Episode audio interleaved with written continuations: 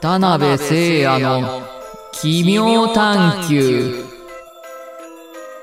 こんばんは。今週も始まりました。田辺聖也の奇妙探求。私はナビゲーターの奇妙探。ケロ。よろしくお願いしますケロ。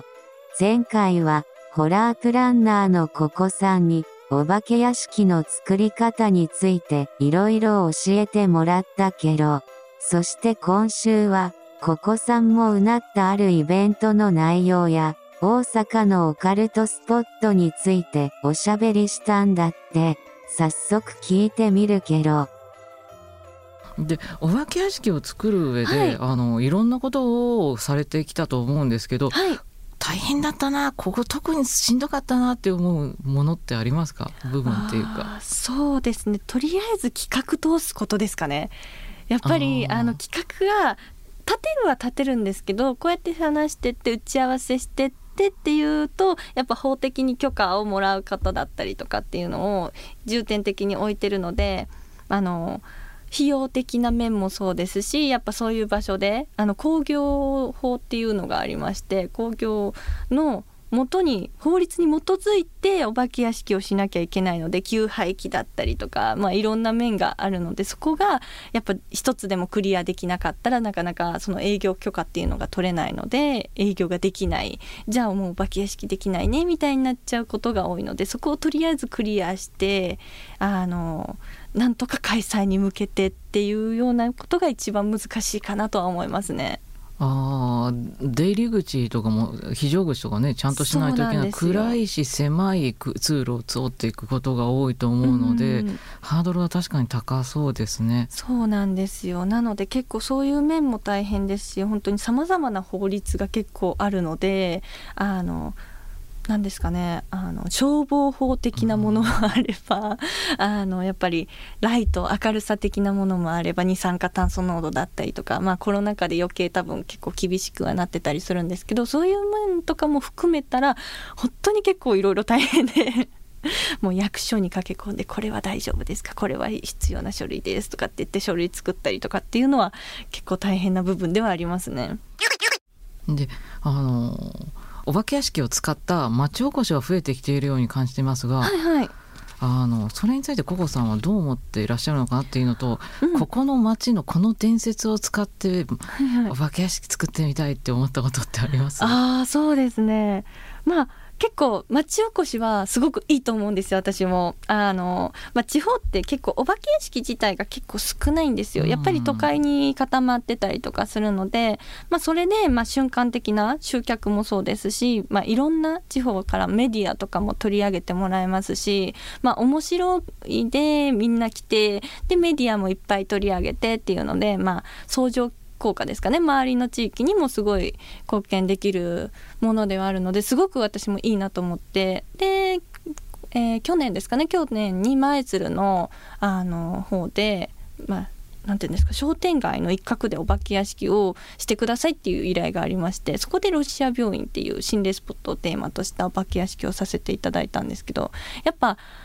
なかなかないからなんでしょうねあのちっちゃいお子さんとかでもお母さんでも「えお化け屋敷ある行こう!」みたいなんですごいワクワクしてあの来てくださったりとか大人の方でも「いやもうちょっと怖いからで途中で出ていいですか? 」っていうような方もおられたりはしてたのでまあすごく皆さんに楽しんでいただけるものではあるかなと思ってましたね。でやっぱ地域には本当にさまざまな伝承があったりとか、まあ、妖怪に多分力を入れてたりする場所もあると思うんですよ。多分水木しげるロード的なものもありますし今回行かした行かしていただいたのがえっと四国なんですけど大ボケっていうところがあの妖怪の道の駅みたいなのを作られていただいいただいててあの中にちょっとしたお化け屋敷みたいなあの伝承をまとめた村みたいなの妖怪村みたいなのを作られてるのでそこもちょっと行って楽しんできたりしてる部分はありますしあの小泣きじじいが発祥の地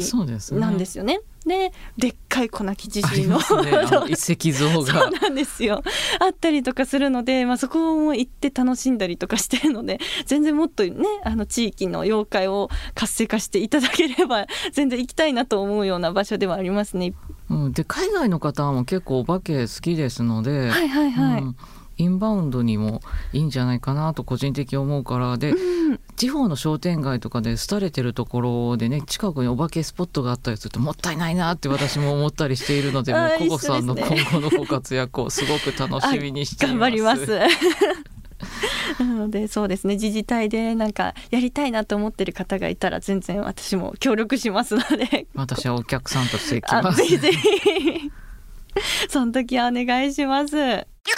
で今までであの、ご自身のものでもあの他の方が作ったものでもいいので、印象に残ったお化け屋敷ってあります？そうですね。やっぱどうしても自分が作ったあの京都の常設のお化け屋敷が一番長くやらせていただいたとこになるので印象は残りましたね。でやっぱあのーそうですね。そこでお化け屋敷のノウハウなども得られましたし、まあ、誰かに依頼をしてもらって作ったものではないので、まあ、制約とかがないんですよね。どうしても。あのこれはやめてほしいとかって制約がないので思う存分自分のやりたいままに できたっていう部分があるので本当に、まあ、一番怖いモードでもう本当あっちらこちらにお化けが出てお客さんを脅かしていくっていう楽しみはすごくできたので そこでまあ他のお化け屋敷どうしたらどういう風なお客さんがあの行動するかっていうのも予測できるようになりましたしそういう面では自分のところが一番印象には残ってるかなと思いますね。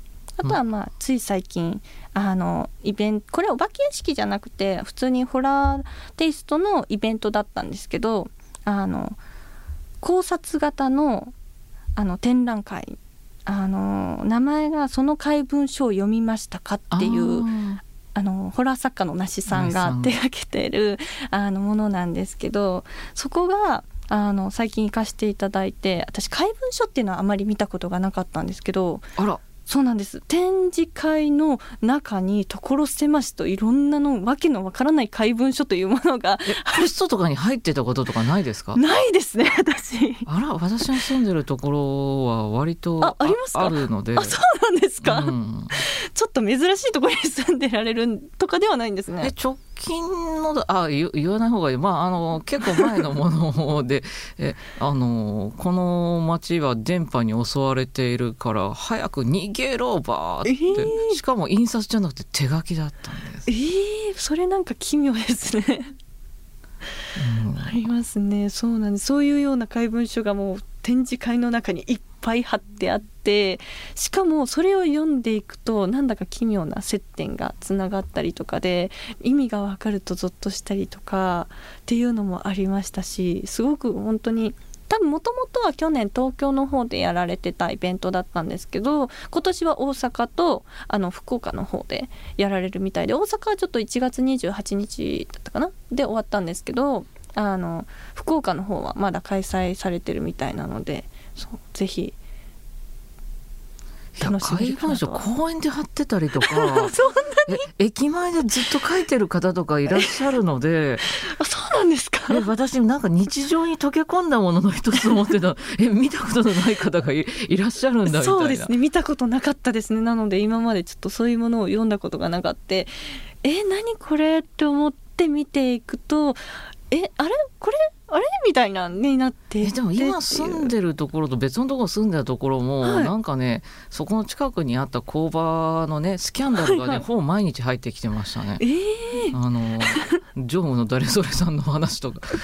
いやー興味ないから読まんと捨てとこうみたいななんかすごい特殊な場所を選んでるような気もしますけなんかど私のじゃあなんか波長が怪文書がよく来る場所を選んでるのかな？ですかね。い今知ったみたいな。そうなんです。普通は多分ないかなとは思うんですけど。そうですか。はい。そういうイベントにも行かせていただいたので怪文書を初めて見たっていうのでこのイベントは直近で面白かったなと思いましたねじゃあもし怪文書をね、はい。見たことがないとかそんなものって都市伝説しようと思う方はね ぜひぜひそのねナイさんとのあの、いえー怪文書のね企画展に行かれるといいんじゃないかなと思います。が、はい。もうあの怪文書なんてもう毎日来ますみたいな人もね 行くとあこういうタイプもあったかっていう楽しさがあるんじゃないかな。確かに。普段あれこの話は聞かないぞみたいなあると思いますね。うんまあ、3つぐらいのパターンに分類されるかなとか私は思ってるんですけれど、まあだからそういう個人情報暴露系とうん陰謀論からあなたを助けてあげなきゃ系とうん全く意味をなさないもの。うん。確かにその3つありましたね。そういう系のもの。日本語ですらなかったりしますからね意味をなさないものは。絵とうん。なんか、あ多分独自の文字なのか何なのかがブワーっと書いてあったりしてなんかそうなってくると中二病感すごい満載なものになりそうな気も。あ口紅で書かれた似顔絵とかも見たことありますね、えー。それ公園のあのえっ、と多分防火用の何かあの、はいはい。のホースとかがしまってあるこういう倉庫あるじゃないですか。ありますね。あれにねびっしり貼ってあってえ？セロハンテープで。びっしり？すごい。わーおって思ったことありますね。確かに子供が遊ぶとこでそれ見るのはちょっと怖いですね。こあれはねあの怖かったですね。写真あの、うん。怖くて撮れませんでしたもん。うーん。うん確かに。私安いコンピラには行ったことはあるんですけど怨念がすごい渦巻いてる石があるじゃないですありか。ますね。あのいっぱい貼ってある。いっぱい貼ってあるやつ。あれに人の写真があってずったずたに切り裂かれてるっていうのはありましたけどそれぐらいですね変なものを見たっていうのは。いやー恐ろしい。人の思いが。で あのお化け屋敷の話に戻りまして、はい。あの常設タイプのお化け屋敷の起源は実は日本らしいんですよ。おおで他国だと、はい。まああのハロウィンの時期ですとか、はい。まあなんていうか一部のな遊園地の出し物の一つであったりとっていう感じで、ずーっとそこにあるものではないらしいんですよあね。そうなんですね、うん。今も常設のものは日本ほどある国っていうのはほぼないそうです。うーん。あそうなんですね。そこは私あんまり知らなくて。であのー私のよく一緒に活動してるスタッフがもともとカナダにいまして日本人なんですけど、い。カナダに行ってましてその時にはなんか結構やっぱ海外ってあのお化けだったりとかハロウィンの時期になるともう家々がもうこぞってお化け屋敷みたいなのをするらしいんですよ。まあ、中には個人的にやるとこもあれば企業さんがやるとこもあるみたいなんですけどでもやっぱ日本ほどなんかお化けがわっと来るっていうのはないみたいですねやっぱそういうなんか訴訟とかがあったりするのでそこまでがっつりとっていうまではいけないみたいなのは聞いたことはありましたね。ああそうなんですか。そうなんです訴訟を考えないといけないっていうのは辛いですね。そうなんですよでまああとはトウモロコシ畑であのあ迷路。ホラー迷路みたいなのをされてるようなところはあるっていうのは聞きましたね。それ、えー、と私もアメリカにちょっと滞在していった頃に、はい、あの看板が立ってて、はいはい本物のチェーンソーを持ったチェーンソーマンがはい、トウモロコシを迷路であなたを追ってくるっていう看板を見つけてはいはい。嫌だなと覚えてますね。あやっぱりそうそれでありますよね。ま、漫画のチェーンソーマンよりはるかに昔だから た多分あのチェーンソーはあの家で使ってるっていうか工業用のやつでまあボンボンはしてないですけど、うんこう持ってるだけでねあーでもそれ海外になったら本当にやりそうな気がするので怖いですよホッね。ケーマスクかぶってそれでね、うんあのチェーンソーを持ってる男が迷路で追っかけてくるだけって相当怖いですよ。確かにね普通の鬼ごっこよりは怖いですね。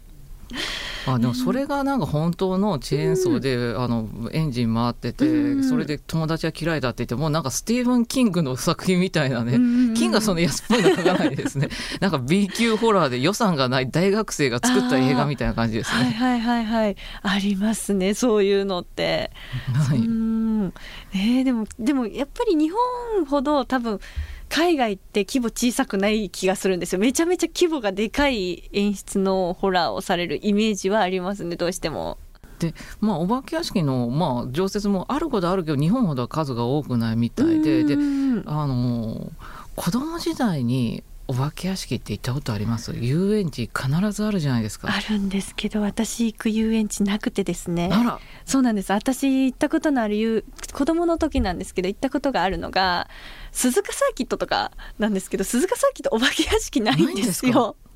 ないんです よ。でそもそも多分あの乗り物系ジェットコースター系が多い場所になってきたりとかするのでなかったですしあとそうですね。その時代は多分なかったんですけどあのやっぱちょっと滋賀県が近かったっていうのがあって多分滋賀の琵琶湖の方に大きい観覧車が昔あってですね。イーゴスでしたっけ？あそうですね。そこら辺ですね。そこを今多分海外に観覧車持っていかれてるんですけどそことかしか行ったことがなくて本当にないんですよ。でユニバーがあっても多分その時期多分ハロウィンとかっていうのを全然やってなかったりとか多分力を入れてなかったりしてたので唯一怖かったのはターミネーターですね。ターミネーターがガクッと下がるのがあれが私的には怖かった印象はありますね。さ最初にすごい有名な女性のナレーターが入るんですよね。はいはいはい名前と忘れちゃいましたけど。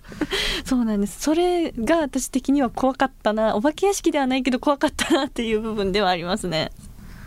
ああじゃあもう鈴鹿サーキットに営業に行かれちゃうそうですね、うん、ぜひぜひ。お化け屋敷はこれだけの規模の遊園地でないのはちょっとみたいな、うん、そうなんですよ。なのでぜひちょっと行かしていただきたいなと思いますねであのオカルトトラベルのあの、はい、企画やんないたくさんされてるんですが、はい、あの大阪でやるとしたらどんなルートっていうか場所にします？あそうですね。こことここと押さえてこういうルートでみたいなあります、はいはいはい、大阪でオカルトトラベルだと。えっとね、パッとは思いつかないんですけどどっちかっていうとやっぱ大阪のイメージはどこもちょっと繁華街がありましてあんま雰囲気がない場所が多いかなとは思うんです。あの千日前とかやっぱり結構悲惨ではあったんですけど常に明るいじゃないですか、そこって。で車通りも多くて人通りもあるので雰囲気はないかなと思うのであのー大阪の塩木場って分かりますかね？野間トンネルっていうところなんですけど、はい、そこは野間トンネルと塩木場が、まあ、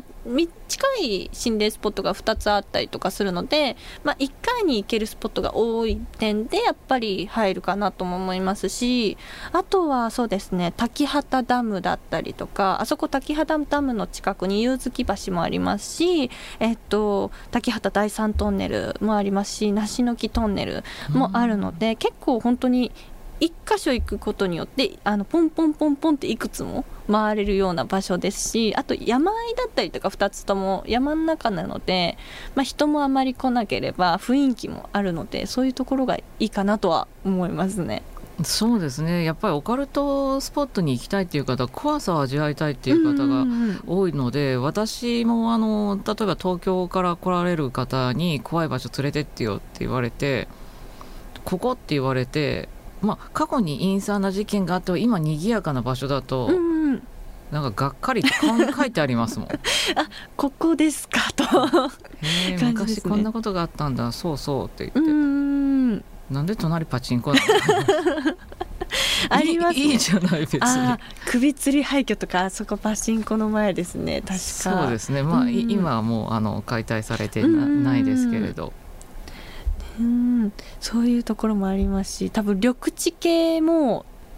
鶴見緑地はつい最近行ったんですよ。あ行かれました行きましたね。私はよくチャリで行ってます。そうなんですか？はい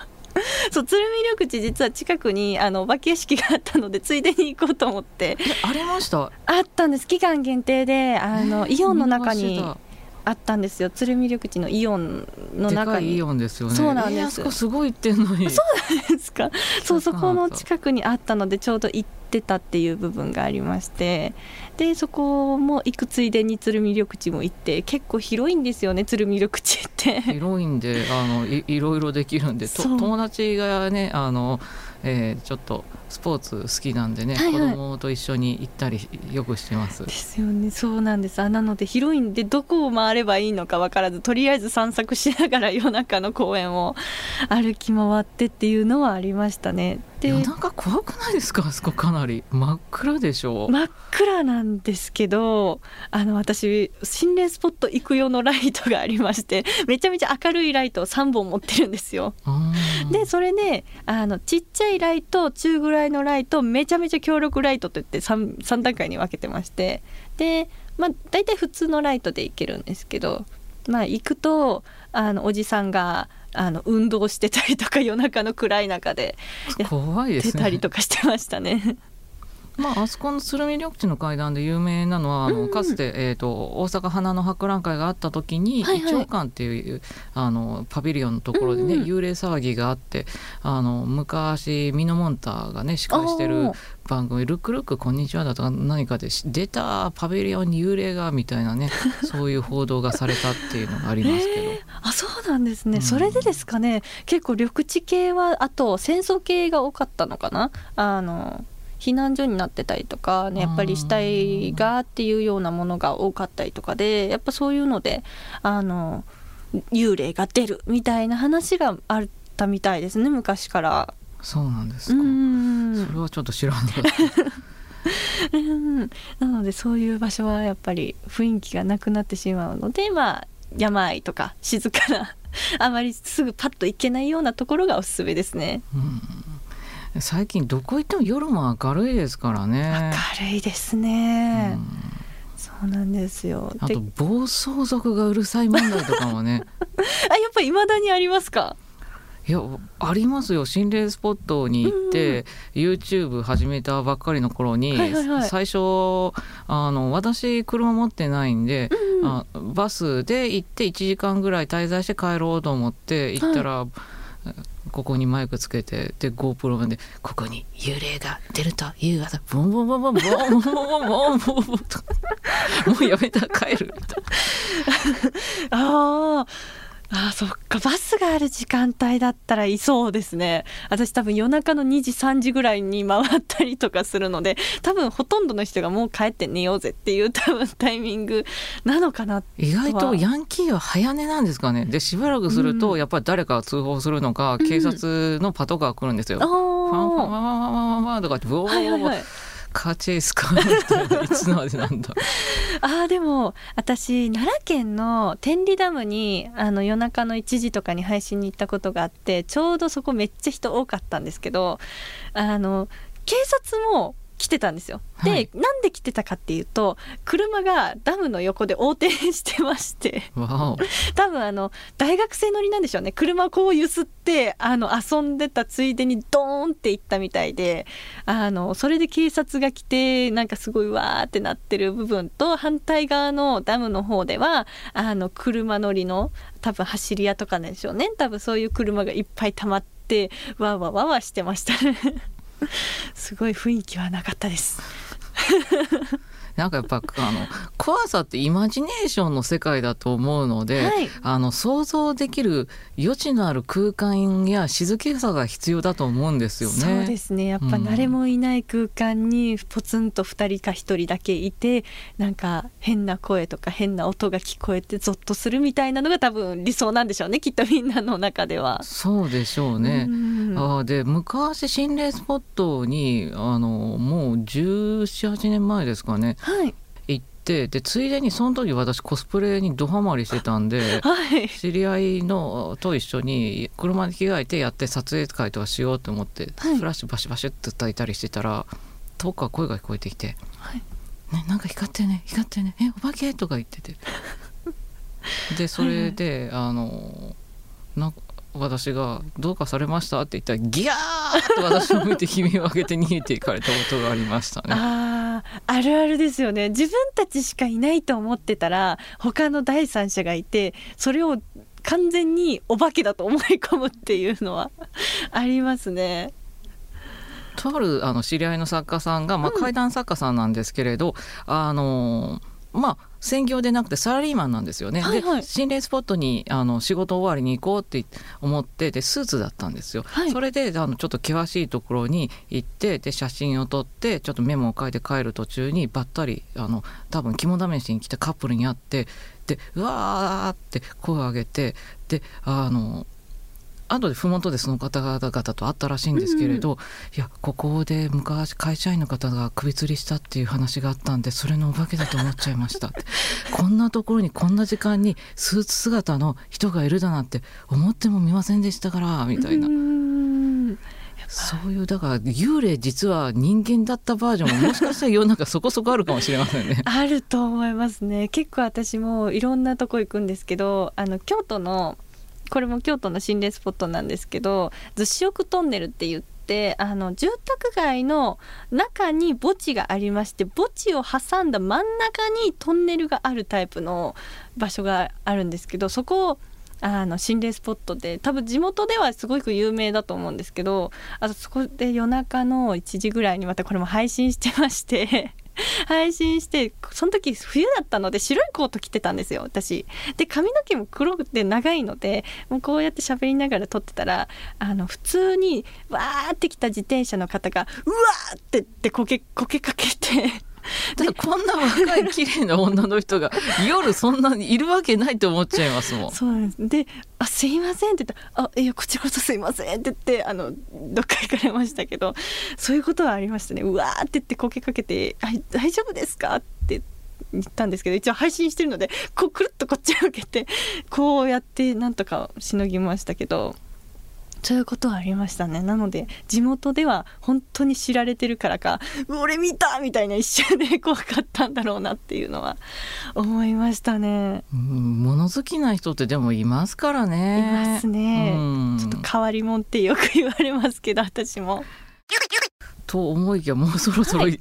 お時間ですね。はいあの最後に聞きたいんですけれど、はいココさんが今後探求していきたいことを教えてください。そうですね心霊スポットはまあ今までも数多く回ってはきてるんですけど最近はそれに加えて伝承地ですかね妖怪とかの伝承地も含めてあの回ってってる部分があるので、まあ、そういう噂のある場所とかもどんどんと回っていけたらなと思ってます。楽しみですね。うんということで、えー今週のキミュタンはここまであのココさんいかがでしたでしょうか？すごく楽しい時間を過ごさせていただきました。ありがとうございました。こちらこそありがとうございます。あのーココさん何かもっと話しておきたかったこととかありますかね？えー、そうですねでももっとちょっと田辺さんのことをちょっと深く知りたいなと思いましたねすごくいろんなお話を持ってられるのでいやそれはなんか私もココさんのことが。本当ですか？はい。ぜひぜひ。いいろんな武勇伝もありそういえいえいえ。まあでもそうですね。心霊スポットは結構行ってるので心霊スポットのお話とかなら結構いっぱいできるとああと思います。ホラーメイクのお話とかも今度ねもしゲストでお呼びできることがあればあぜぜひ。ぜひそのあれって時はお習うんですか？自己流ですか？一応ある程度のテイストのものがあってまあ大体白塗りのお化けとか血まみれのお化けとかまあメインのがゾンビとかっていうのがいくつかある中でそれに沿ってやるんですけどまああとはストーリーに合わせてどういう場所に血をつけたとかどういう場所に傷をつけるとか口先だったら口を裂くみたいな感じですね。そういうのをメインにしてちょっとずつあのいろんな特殊メイクの方とかも知り合いにいるのでそういう方に「どうすればいいですか?」って聞いたりとかしますね。だって毎日人が驚かすタイプだったら毎日しないといけないから、そんな時間もかけれないと思うんですけれどそうなんですよだいたい一人仕上げるのどんくらい？ですまあ、かね、パッとできたらもう30分あればできますね。あら早いですねそうなんですなのであの白塗りっていう多分ねひ女性の方はよく使うんですけどファンデーションの白いタイプがありましてはいそれをバーってとりあえず顔に塗ったらし真っ白なお化けがまずできます。でそこにまあ唇を赤にするんだったら赤とかまあそんな感じでパーってやってったら簡単にできたりはしますね。ですぐ落ちちゃってもダメですしね。そうなんですよ。なので落ちないようにこんあのお粉はたいたりとかですね。あー多分舞妓さんみたいに感じにお粉はたいてある程度熱くても取れないようにしたりとかするような工夫はしたりとかしてます。血まみれの舞妓さんとかいたら怖そうですね。今 今ふっと思ったんですけど。そうですね。面白そうですね。それ京都とか出てきたら。ああ血まみれ舞妓の呪いいいつかやってください。ぜひぜひ。いやーというわけで本当にありがとうございましたあいえいえこちらこそありがとうございました。ではここまでのお相手は田辺誠也とここでした。それではまた奇妙な世界でお会いしましょさようなら。うさようならということで、今週のキミョタンはここまで、まだ20代とは思えないほど、凄まじいホラーへの熱意、ここさんの作るお化け屋敷が、日本を代表する文化になる日も、そう遠くないかもけろね。そして、この番組は来週も金曜夜6時から配信予定。聞き逃さないでけろ。ご感想や質問などは、ハッシュタグキミョタンをつけて、投稿してけろ。番組公式 X もぜひフォローしてけろ。また、この対談の動画版は YouTube チャンネル、田辺聖あの奇妙探求で公開中。チャンネル登録もお願いしますけど。そして田辺聖あの奇妙探求番組イベントの開催が決定したけど、日時は3月29日の金曜日夜7時半から、場所は梅田ラテラルけど、出演は田辺聖也、怪談師の深津桜さん、奈良妖怪新聞の木下正美さん、怪談あり、妖怪話あり、楽しくて怖い夜をお届けするけど、チケットは前売り、配信チケットともに2000円で販売中。詳しくは、田辺聖あの奇妙探求の公式 X をチェックしてみてけろ。それではまた、奇妙な世界でお会いしましょう。さようなら